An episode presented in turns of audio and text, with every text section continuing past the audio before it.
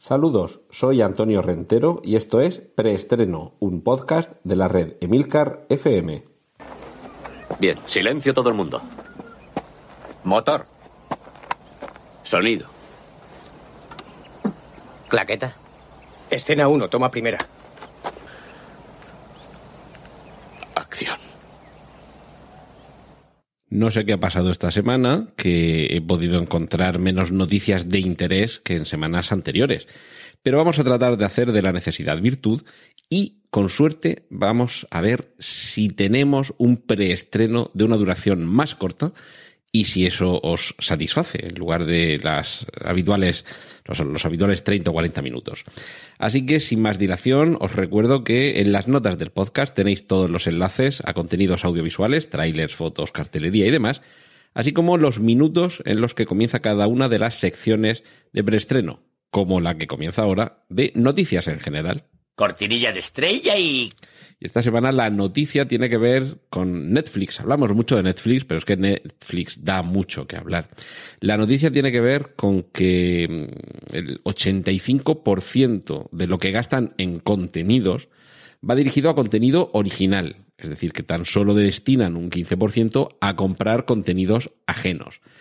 Y esto tiene, tiene una consecuencia. Ya hay más de mil títulos entre películas y series que son contenido original de Netflix.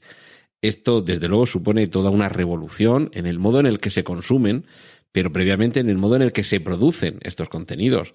Recordemos que en su origen, Netflix era una empresa que alquilaba mm, películas, alquilaba DVDs, te las enviaba por correo y tú las recibías en tu buzón y luego las devolvías de, esa, de ese modelo de negocio, en el momento en el que se dieron cuenta que aquello iba a comenzar a dejar de ser un modelo rentable de negocio, pasaron a ofrecer títulos en streaming, en vídeo bajo demanda. Y bueno, ya conocemos todos lo que hoy es Netflix, pero claro, en origen Netflix no era una productora, simplemente te ponía películas y series que habían producido otros ya vemos cómo en, unos pocos años ha podido evolucionar este modelo de negocio hasta convertirse en uno de los grandes generadores de contenido, no ya solo distribuidores. Y bueno, esto es Netflix, evidentemente, una, quizá la más importante, la que más movimiento tiene. creo que eran ya 125 millones de usuarios en todo el planeta o algún disparate así pero la cuestión es que, claro, es, digamos una locomotora que va tirando de otras. Esto pasa como en la residencia de los dioses, en aquel fantástico cómic, cómic de Asterix y Obelix, en la que, eh, bueno, cuando venían los pobladores de esa residencia de los dioses y necesitaban pescado o espadas, eh, rápidamente comenzaban a florecer los negocios en los que se iban ofreciendo eh, los productos que necesitaban a un precio curiosamente cada vez más caro que la competencia. Entonces vamos a ver si aquí tenemos un poquito más de suerte, no termina hecho un desastre como terminó la residencia de los dioses, un desastre para los que la habitaban, por supuesto, el, bosque se regeneró gracias a que se fueron todos, y aquí lo que tenemos es un panorama cada vez mejor para nosotros como consumidores en cuanto a la competencia, la siempre sana competencia entre las distintas plataformas que lo que pretenden es hacer como Netflix, un modelo exitoso en el que se obtiene mucho dinero de los usuarios que están contentos con el servicio y a cambio, cual círculo virtuoso o pescadilla que se muerde la cola, por hacerlo en términos más pedestres o más marítimos, lo que tenemos es cada vez más y mejores contenidos y sobre todo, y esto ya sería cuestión de otra noticia, eh, ya entraremos sobre ello en otra ocasión, contenidos que le van agradando al consumidor porque, y aquí si acaso la semana que viene os hablo de Elena Neira, una, una profesora de la UOC, la Universidad Oberta de Cataluña, y gran analista del mercado audiovisual, eh, que recientemente ha analizado precisamente cómo se comporta ese, mm, ese método que tiene Netflix eh, para conocer qué es lo que le interesa a sus, eh, a sus abonados, para mm, aprender de nuestros gustos, para ofrecernos aquello que intuye que nos va a gustar y, bueno, pues de ese algoritmo que va aprendiendo cada vez más y cada vez mejor qué es lo que nos gusta, no solo para ofrecérnoslo, sino para decirle a Netflix que lo produzca si es que no existe, pues como digo, hablaremos en el, en el futuro, pero esto era lo importante, la noticia importante quizá de esta semana, que ese 85% de inversión que dedica Netflix a los contenidos lo emplea en producción propia, y, bueno, eso lo que quiere decir es que evidentemente el otro 15% va para otras producciones que, digamos, debe ofrecer.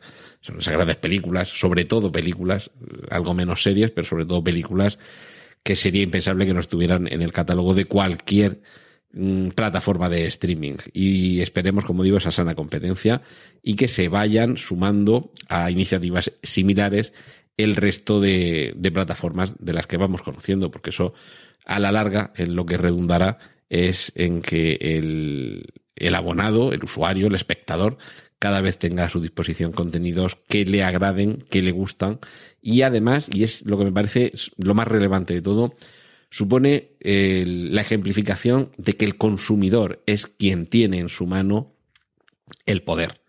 Con ese mando a distancia con el que decides elegir una u otra película, una u otra serie, le estás diciendo al distribuidor de contenido qué es lo que quieres, qué es lo que te gusta, lo, tienes que valorar, evidentemente.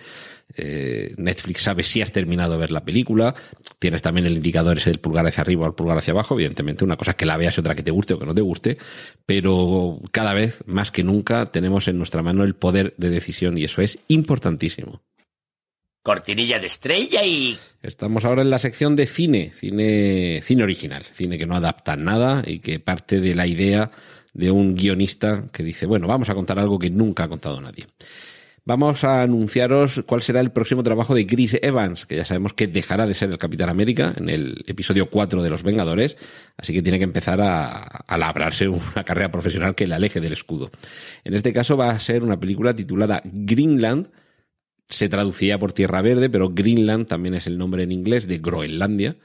Y en este caso es una producción dirigida por Neil Blomkamp, el director, por ejemplo, de... Mm, bueno, un director que proviene de un proyecto fallido de continuación de Alien, un proyecto fallido que se ha quedado en el tintero precisamente porque Ridley Scott ha, decidido asumir él el mando y seguir contando sus paranoias de la saga Alien, pero el trabajo de Neil Blomkamp, director de Distrito 9, por ejemplo, o de Chapi, eh, lo, que, lo que pretendía hacer era continuar la historia como se quedó en Aliens. Es decir, obviar por completo hacer. Eh, bueno, pues hacer un poco como ha sucedido también con Superman, que han pretendido, o pretendieron por lo menos, con Superman Returns, olvidar Superman 3 y Superman 4, continuar la historia la trama del personaje o de los personajes, eh, por donde se había quedado después de Superman 2. Y, algo de eso pretendía Neil Blomkamp, que como digo, pues se ha quedado en el tintero. Ahora lo que, lo que tenemos, pues como digo, es una, una película, un proyecto, de momento solamente un proyecto, y que comenzará a rodarse a final de este año. La historia de Greenland tiene que ver con la lucha de una familia para sobrevivir a un desastre natural cataclísmico. Eso es lo único que sabemos. Protagonista será Chris Evans, director Neil Blomkamp y es más que probable que la película sea muy recomendable.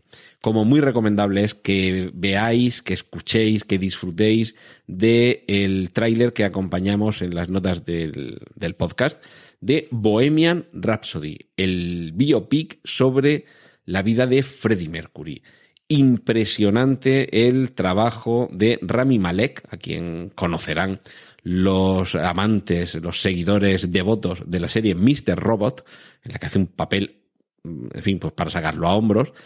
Y sí que es cierto que su, su cara ya se parece un poco por los rasgos angulosos de su mandíbula, sobre todo, eh, un poco los ojos, la boca, se, se, en fin, se parece un poquito a Freddie Mercury.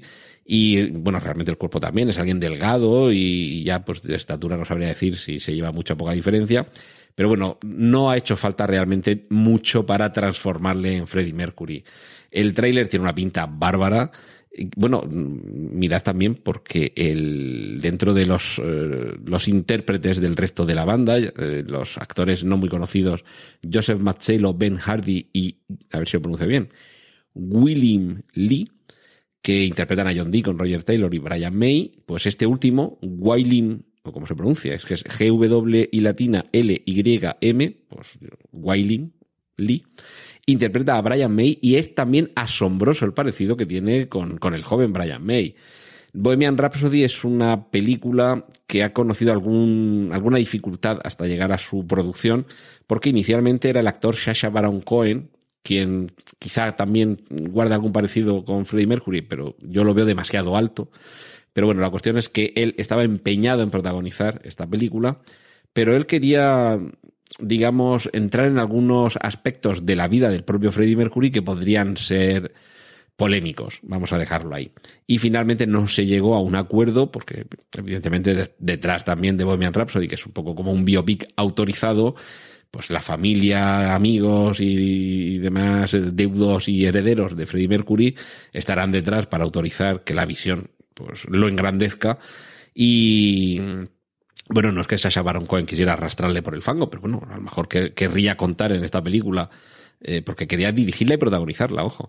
Eh, quería comentar alguna cuestión, me imagino que relativa a su, a su promiscuidad sexual y a, y bueno, pues a esa época de los años 70 en la que todo el mundo jugueteaba con todo y seguramente pues sus, sus familiares y allegados pues no querrían que se diera esa visión o que se arrojara luz sobre lo que algunos consideran sombras del pasado de Freddie Mercury y dijeron que no, que, que, no querían que se contaran esas cuestiones en la película, con lo cual me imagino que veremos una versión algo edulcorada de algunos aspectos innegables, porque todos lo conocemos, que tienen que ver con su orientación sexual y sobre todo pues con la libertad de la que gozó durante toda su vida este señor.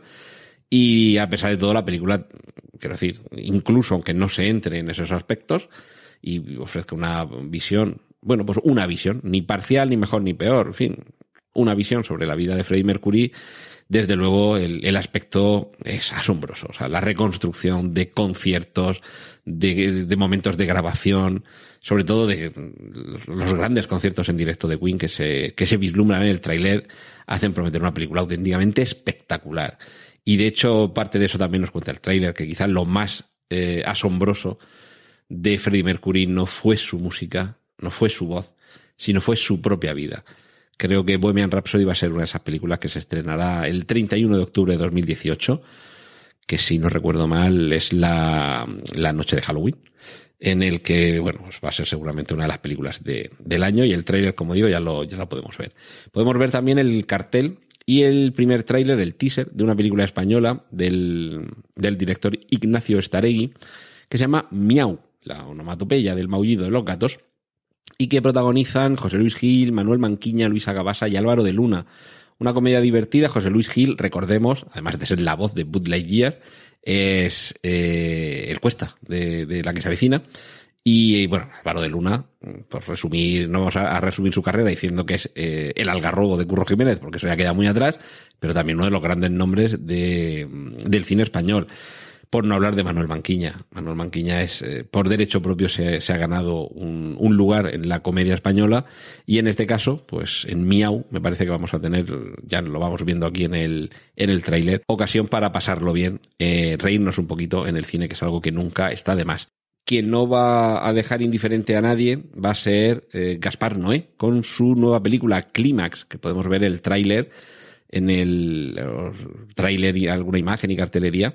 Y en este caso mmm, con una película en la que lleva a una veintena de jóvenes eh, a mediados de los años 90 a una, a una casa en mitad del bosque para que tengan una última gran celebración, una última gran eh, orgía de baile, bueno, orgía de sexo también, y de, y de consumo de sustancias. Una película que seguramente no sea tan extrema como la última de Lars von Trier, que ha hecho salir horrorizados a un centenar de personas de la sala de Cannes donde se estrenaba, pero en Clímax estoy seguro de que Gaspar Noé pues recordemos director, por ejemplo, de Irreversible o de Love, Amor, va a hacer un poco una, una mezcla de lugares eh, incómodos para el espectador, pero bueno, la incomodidad en el cine en algunas ocasiones pues es también un, un valor. Y dentro de estas incomodidades, eh, una de ellas puede ser Black Clansman, todo junto, es una única palabra, Black Clansman, con tres Ks, eh, que es una película, atentos, dirigida a la limón por Spike Lee y Jordan Peele. Jordan Peele es el director de Déjame salir, la película que sorprendió este año pasado. Y en este caso, Spike Lee y Jordan Peele lo que han parido es una película que retomando un poco aquel modelo de las películas de colegas, de las películas de, policías emparejados, que hacían un, poco un combinado bastante, bastante contrapuesto, eh, une a, dos eh, actores bien conocidos como eh, además también como forma de contraponer la parte blanca y la parte negra. Lo de Black Clansman tiene que ver con eso, ¿no? Con clan, refiriéndose al Ku Klux Klan, por eso tiene las tres Ks. Y en este caso se trata de dos, de dos policías que, se verán obligados a trabajar juntos con una serie de, connotaciones tanto raciales como de comedia y que eh, en este caso, como digo, tiene el rostro de dos actores que uno de ellos es más que conocido, Adam Driver, es eh, el, malo de la nueva trilogía de la Guerra de las Galaxias. Y el, otro actor, el, actor negro, es quizá no tan conocido aquí en España, John David Washington. Y lo curioso del caso, sé que os va a sonar muy raro, pero claro, el título ya nos dejaba entrever algo. Black, recuerdo, Black Clansman, que lo podríamos traducir como el hombre negro del clan. Y es que aunque nos suene muy raro, ese detective, ese policía afroamericano interpretado por John David Washington, se va a infiltrar en el Ku Klux Klan. Eh, sí, como suena, un negro infiltrado en el Ku Klux Klan. Que claro, uno puede pensar, bueno, una vez que se ponen los, los capuchones blancos, nadie sabe eh, quién está debajo, ¿no?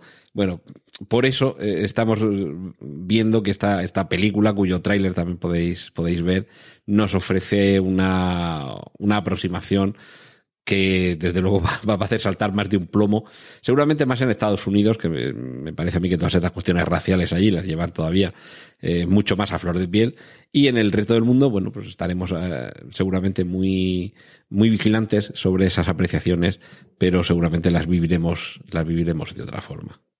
Cortinilla de estrella y... Y vamos con la parte destinada a remakes, secuelas, reboots, spin-offs y demás hierbas. Comenzamos con un teaser trailer de The Predator. Recordad, Predator, el, depredador, vuelve a las pantallas y en este caso con, el, artículo indeterminado eh, por delante. The Predator, el Predator. Y ahí, podemos empezar a ver de qué va la cosa, podemos empezar a ver cómo hay una divertida quizá confusión con un equipamiento que tiene que ver con, los Predators, que termina en manos de quien no debe, y a partir de ahí comienza a desarrollarse pues lo habitual en las películas, con un predator de por medio, con un depredador de por medio, que es una caza al hombre. En este caso, aquí, de nuevo, en el planeta Tierra. Y vamos a ver si esto supone un, nuevo reinicio de toda esta franquicia. Mm, tenemos un nuevo tráiler de Los Increíbles 2. Es una. En fin, cada vez tiene mejor pinta esta película. Creo que. Mm, por lo menos cuando yo vi en su momento la primera, a mí me pareció la mejor película de aquel año. No la mejor película de animación, la mejor película que se estrenó aquel año. Y con este nuevo tráiler, mm, en fin, pues cada vez hay más ganas de verla. Tenemos dos posibles secuelas. Esto mm, no es, no es tanto noticia como, como rumor o deseo expresado en voz alta. Uno de ellos procede de Ron Howard, que eh, estrena eh, la semana que viene su película solo, marcada dentro del universo Star Wars. Pero recordemos que Ron Howard también dirigió Willow. Y atentos, porque se ha desmarcado este hombre diciendo, en fin, vamos a entrecomiarlo, podríamos tener Willow 2. Que sí que han pasado muchos años, que seguramente alguno de los actores eh, quizá haya envejecido demasiado y demasiado mal. Pero, pero bueno, en fin, lo dice el director, el director de una película que potencialmente va a tener bastante éxito, como es solo, y que parece ser el niño mimado de Disney. Y recordemos que Disney eh, posee Lucasfilm y que dentro de lo que tiene que ver con Lucasfilm, si no recuerdo mal, están los derechos de Willow, porque era una producción de George Lucas, pues vamos a hacerle caso. En fin, no sé, este hombre por lo menos está dentro de, la casa donde se celebra la fiesta, algo debe saber más que nosotros. Y si recordáis la película Zombieland, esa película divertida, con, con Woody Harrison y con Jesse Eisenberg, en la que se trataba de una forma cómica, sin llegar exactamente a lo, a lo paródico, pero en fin, de una forma cómica, como podría ser sobrevivir en un holocausto zombie, pues podríamos también tener secuela de Zombieland, en este caso para celebrar su décimo aniversario que está al caer. Y bueno, pues una buena noticia para los amantes de aquella película y sobre todo para los aficionados al cine de zombies, que, que nunca está de más tener una película de zombies. Cortinilla de estrella y... Vamos con las series de televisión.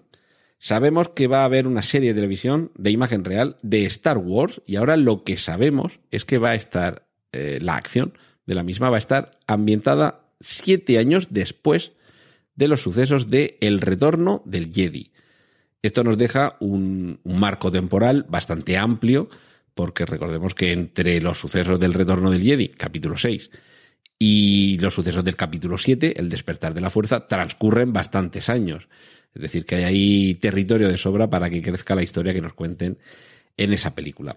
Hablando de crecer, siempre hay lugar para el crecimiento con los eh, thrillers eróticos. Y en este caso vamos a hablar de uno que se titula Instinto y que en la línea de nueve semanas y media, o sea, ya podemos tener un poco una orientación de por dónde van los tiros, y protagonizado por Mario Casas. Eh, en fin, esto pues a unos y a unas les hará palpitar el corazón y a otros les hará cambiar de canal, pero es lo que hay. Mario Casas va a ser el protagonista de este thriller erótico que estrenará la plataforma Movistar, eh, Movistar Plus, y va a ser en primer lugar una temporada de ocho capítulos de 50 minutos de duración y supongo que en función de cómo de, fin, del éxito y la acogida que tenga esa primera temporada, pues ya harán, harán más temporadas o continuará la cosa o no continuará. Y hablando de, de temas sexuales, eh, Ryan Murphy, uno de los grandes y aclamados creadores de series de televisión de los últimos años, va a dedicar una serie que pretende ser una especie de Black Mirror, eh, me imagino que en el sentido de, de la distopía, pero eh, en lugar de eh, centrar eh, la temática sobre la tecnología, va a ser sobre los depredadores sexuales en Hollywood. Un tema más que candente y que desde luego mm, es más que, más que probable que sea una serie polémica y al mismo tiempo exitosa. Como también me imagino que será exitosa la serie de terror que ya se ha confirmado que va a rodar Guillermo del Toro para Netflix. Y bueno, pues esto son muy buenas noticias, tanto para los amantes de las series y los contenidos de terror como para los amantes de la obra del propio Guillermo del Toro. Y eh, aunque finalmente se canceló, pero sí que podemos ver, os incluyo el enlace, el tráiler de una serie que iba a ampliar lo que sucedió en la película Temblores. Acordaos aquella con, con Kevin Bacon, con Kevin Panceta, que tenía que ver con unos gigantescos mm, gusanos que había por el desierto. Eh, en algún momento alguien pensó que sería una buena idea hacer una serie sobre, sobre ello. Ya os hablé de ello, de esto hace, pues, yo creo que el año pasado seguramente. Y lo que sí que podemos ver, como digo, es el tráiler, porque la serie finalmente se ha cancelado el proyecto, pero el tráiler ahí queda. En fin, podemos hacer una idea de qué es lo que tenían pretendido hacer. Lo que ha funcionado muy bien ha sido Cobra Kai, que es esa serie estrenada, si no recuerdo mal, en la plataforma YouTube Red, la, la plataforma de streaming de, bueno, de YouTube, de, donde vemos los vídeos, que tiene también su propia plataforma de streaming para contenidos, y ha funcionado tan bien, yo confieso que todavía no la he visto, que ya se ha confirmado que va a haber segunda temporada. Eh, también sabemos que Peaky Blinders va a durar por lo menos hasta la séptima temporada, que es donde de momento sus creadores tienen pensado poner el punto y final. Y la mala noticia, que esperemos que se convierta en buena, tiene que ver con The Expanse, esta fantástica serie ambientada en el espacio, que acaba de estrenarse eh, la tercera temporada. Y la mala noticia es que los productores han decidido que concluya con esa tercera temporada la serie. Pero la buena, la buena noticia es que es posible que, como ha sucedido con otras series, el caso de Arrested Development, por ejemplo, haya otras plataformas que puedan estar interesadas en continuarla. Y bueno, pues ahí todos estamos mirando a Netflix y Amazon, quizá Apple, quién sabe pero, en fin, cualquiera de estas plataformas es posible que nos dé la buena noticia de continuar con, con las aventuras espaciales, terrícolas, marcianas y del cinturón de asteroides que nos cuenta esta recomendabilísima serie The Expanse. Cortinilla de estrella y... El título del podcast de hoy, por mil millones de mil batracios, evidentemente nos remite a Tintín. Os dejo un enlace a un listado de los fantásticos, fabulosos y, realmente se utilizan muy poco, pero deberían utilizarse más, insultos habituales del capitán Haddock. Esos insultos tan personales que, bueno, además en, esa, en ese enlace que os pongo vienen todos por orden alfabético. Eh, Atila de guardarropía, bárbaro, beduino interplanetario, cabeza de mula, carcamal, eh, colo quinto de grasa de antracita, cretino de los Balcanes, dinamitero, espantapájaros, filibustero, lobo come niño. Bueno, la verdad es que aquí habría que hacer un poco una, selección de los que son más, más disparatados, tipo anacoluto, antropopiteco, aparato tragaperras, archipámpano, serás arrapiezo, pedazo de atontado. Bueno, este de atontado la verdad es que se utiliza bastante. Y bueno, el, ya clásico Bachibozuk, que por cierto era un soldado mercenario turco que se distinguía por su facilidad para cambiar de bando en plena batalla. Es decir, una persona en la que podías depositar toda tu confianza. No sé si incluso se merece un podcast aparte eh, la explicación de todo el vocabulario del capitán Haddock, pero bueno, en ese eh, enlace que os pongo aparecen todas las palabras que en todos los cómics de Tintín utilizaba el capitán Haddock eh, como, como insulto. Saltimbanqui, Sajú, Rocambole. Bueno, Rocambole, de este sí que os puedo hablar yo mismo, porque en esa página os pone la explicación de todo, bueno, del significado de cada, una de, estas, cada una de estas palabras, pero Rocambole es un personaje, bueno, leo la definición de Wikipedia, personaje creado por el escritor francés del siglo XIX, Pierre Alexis Ponson Duterrail, y que eh, alude este término a un personaje que en sus aventuras siempre se escapaba y siempre sucedían eh, eh, acontecimientos extraordinarios o inverosímiles. Y digo que yo os puedo hablar de Rocambole porque soy el afortunado poseedor, por herencia familiar, de una primera edición encuadernada en piel, primera edición completa de las aventuras de Rocambole. Ahí es nada. Y ahí la tengo en, la mesa de mi despacho, siete volúmenes de medio palmo de gordo cada uno. Y, bueno, pues todo esto, pues vándalo, zapoteco, mocoso, momia, filoxera. La filoxera, esto era un insecto que se comió las vides en Cataluña, a principios del siglo XIX, bueno, en Cataluña, no en toda España. Pues todo, toda esa panoplia de insultos que os pongo en ese enlace, podremos escuchar algunos de ellos. ¿Por qué Tintín vuelve? Esta es la grandísima noticia que da lugar a que le pongamos el título al podcast de esta semana. Recordad que Tintín y el secreto del unicornio era una, yo os lo diré, una producción conjunta de Peter Jackson y Steven Spielberg que dirigió Steven Spielberg. Ahora, supuestamente, lo que sucedería es que volverían a producir ambos, pero sería Peter Jackson quien dirigiera la película. Y esto seguramente adaptaría más de, más de un libro, como sucedió con la primera, que se inspiraba en, en varios de los cómics de Tintin. Y esperemos que así sea. A mí me gustaría incluso que, que ahora tuviéramos, una, no sé, que tenga que ver con el asunto Tornasol, por ejemplo, y algunas de esas historias, que, que fuéramos al, al magnífico reino de Sildavia a ver qué sucede con el centro de Otocar y demás. Eh, puede haber también una entrega que tenga que ver con, el misterio de las, de, las, eh, de las bolas de fuego y con el tesoro de los incas. Pero yo lo que espero sobremanera es que aprovechemos que por muy viejos que se nos hagan los actores, gracias al CGI los vamos a tener siempre jóvenes y que dentro de unos años, aunque tengamos que esperar 10 o 12 años, tengamos también un Tintín en la luna. Eso sería magnífico. Y bueno, esta es la sección dedicada a cómics y superhéroes. Así que vamos rápido. Peli en solitario de Snake Eye, que es uno de los personajes de G.I. Joe. Ojo, en el rodaje de Los Vengadores 4 se ha visto a Aaron Taylor Johnson. Y no, se, no estaba por ahí de visita ni de paseo. Es decir, que estaban rodando algo con él.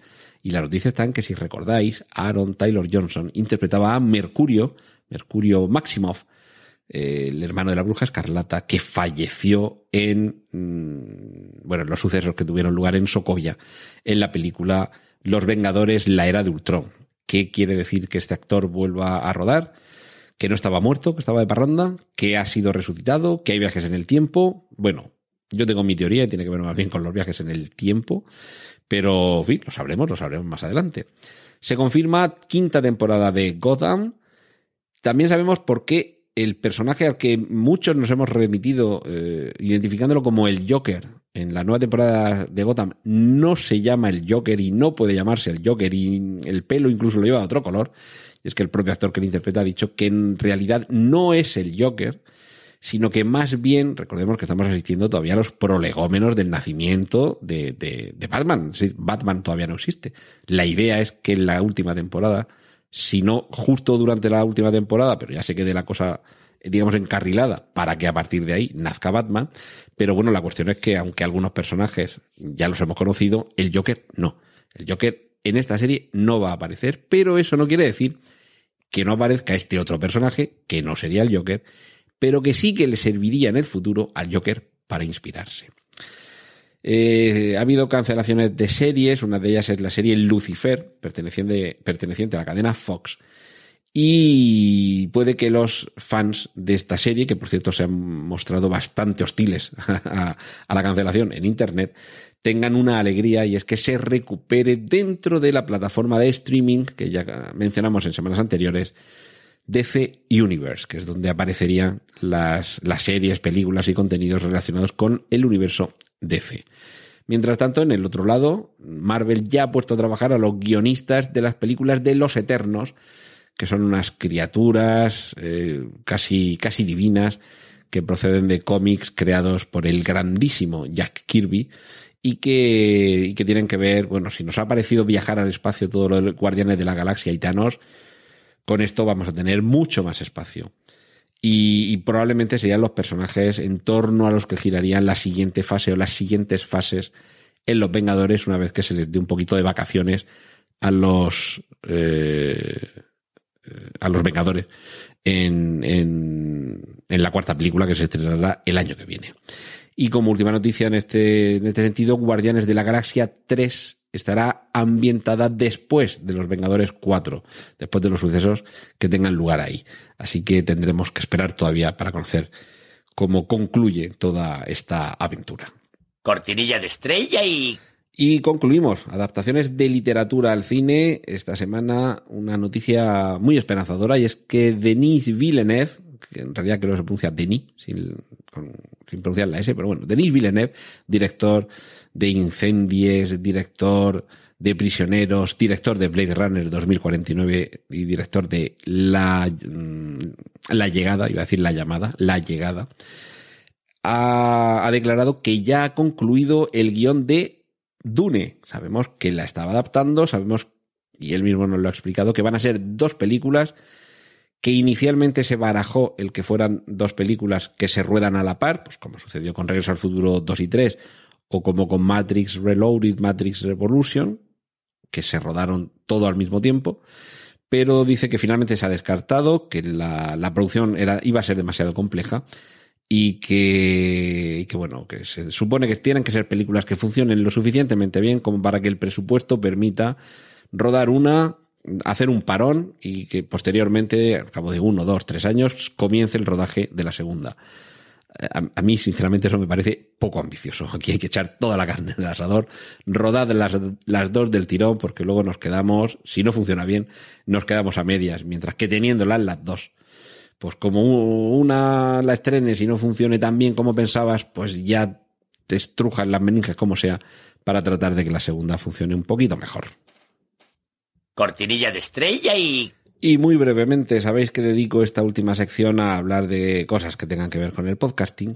Y hay un micrófono que tenía por casa desde hace un montón de tiempo y que, con el que en su momento grabé algunas entrevistas para programas de radio en una vida anterior y mmm, realmente lo tenía un poco arrinconado y no lo utilizaba, no le daba el uso que se merecía porque por su antigüedad el conector que tenía era el típico conector este de 24 pins que utilizaban antes los dispositivos de Apple. Yo lo utilizaba con mi iPhone 4S y con él grababa algunas entrevistas. Es un, micrófono que se llama Tascam IM2, os facilito también el enlace.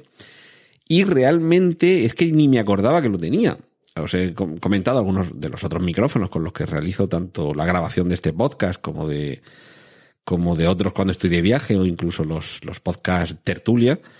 Y, no me acordaba de este hasta que lo utilicé como, como refuerzo para copia de seguridad.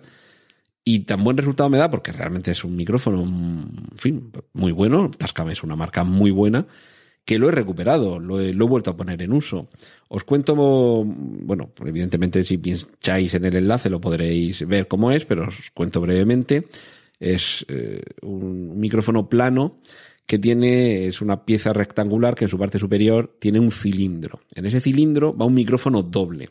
Un micrófono doble giratorio, porque una vez que tú lo conectas en el, en el dispositivo móvil, ese, esa capacidad giratoria te permite o bien sostener el móvil en vertical eh, delante de ti y tener enfrente a tu interlocutor al que le estás haciendo una entrevista, y entonces giras ese, esa especie de cilindro que tiene un micrófono a cada lado para el efecto estéreo, y giras ese cilindro para que grabe en 180 grados, en un arco de 180 grados, tanto tu voz como la del interlocutor que tienes enfrente.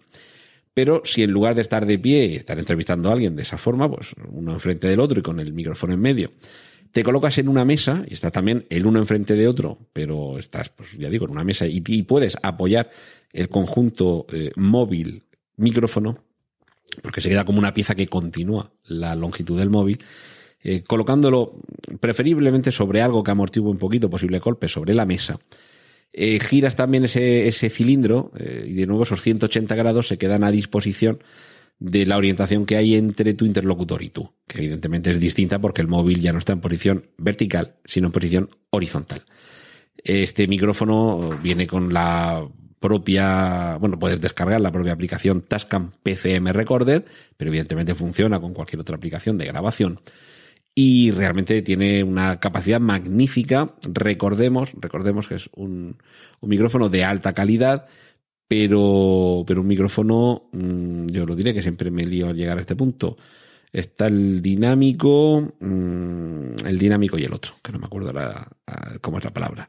La cuestión es que eh, eh, lo que quiero decir es que hay que regular un poquito bien la ganancia porque es capaz de recoger demasiados ruidos de fondo. Si sirve de ejemplo, porque en fin, esto de captar la ambientación puede también tener su encanto, eh, recuerdo una ocasión en la que hice una entrevista a un, a un buen amigo y artista. Eh, lo encontraréis en internet como Aegis Strife, Aegis Strife, y es un ilustrador fantástico, tiene un talento y una capacidad maravillosa para recrear mundos oníricos. Os facilitaré también enlace para que veáis sus obras. Pues como digo, le entrevisté una vez en, en Madrid, en el, en el Retiro, y, lo prodigioso, bueno, aparte de que su voz y la mía pues se quedaban perfectamente registradas, es que de fondo se oía el ruido de los pajarillos. En fin, si son pajarillos lo que suena, pues la entrevista queda fenomenal.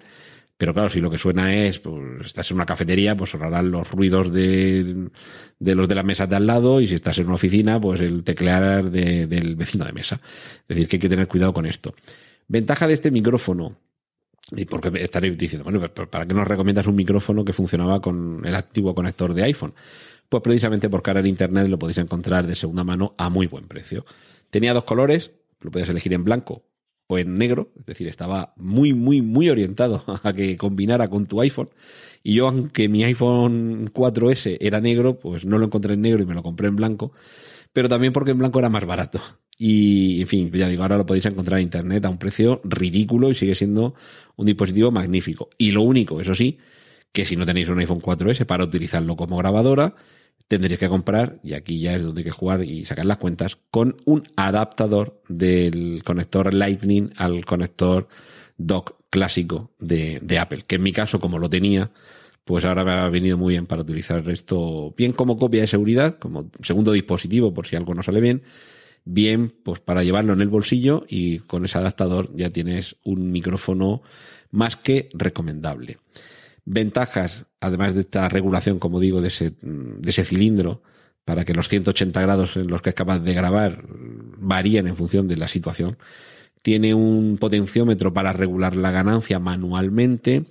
Tiene un conector para que mm, enchufes ahí el auricular y puedas monitorizar directamente lo que estás grabando. Y ahora os explico una ventaja de esto. Y además tiene un conector mini USB que lo que permite es mantener alimentado el conjunto, porque evidentemente el micrófono recoge la energía del móvil, pero bueno, si vas a grabar durante mucho rato, pues te puedes chupar, no es que gaste mucho, pero bueno, si estás grabando Es decir, yo, varias conferencias, por ejemplo, pues por llegar un momento en el que te quedes sin batería por, precisamente por estar grabando.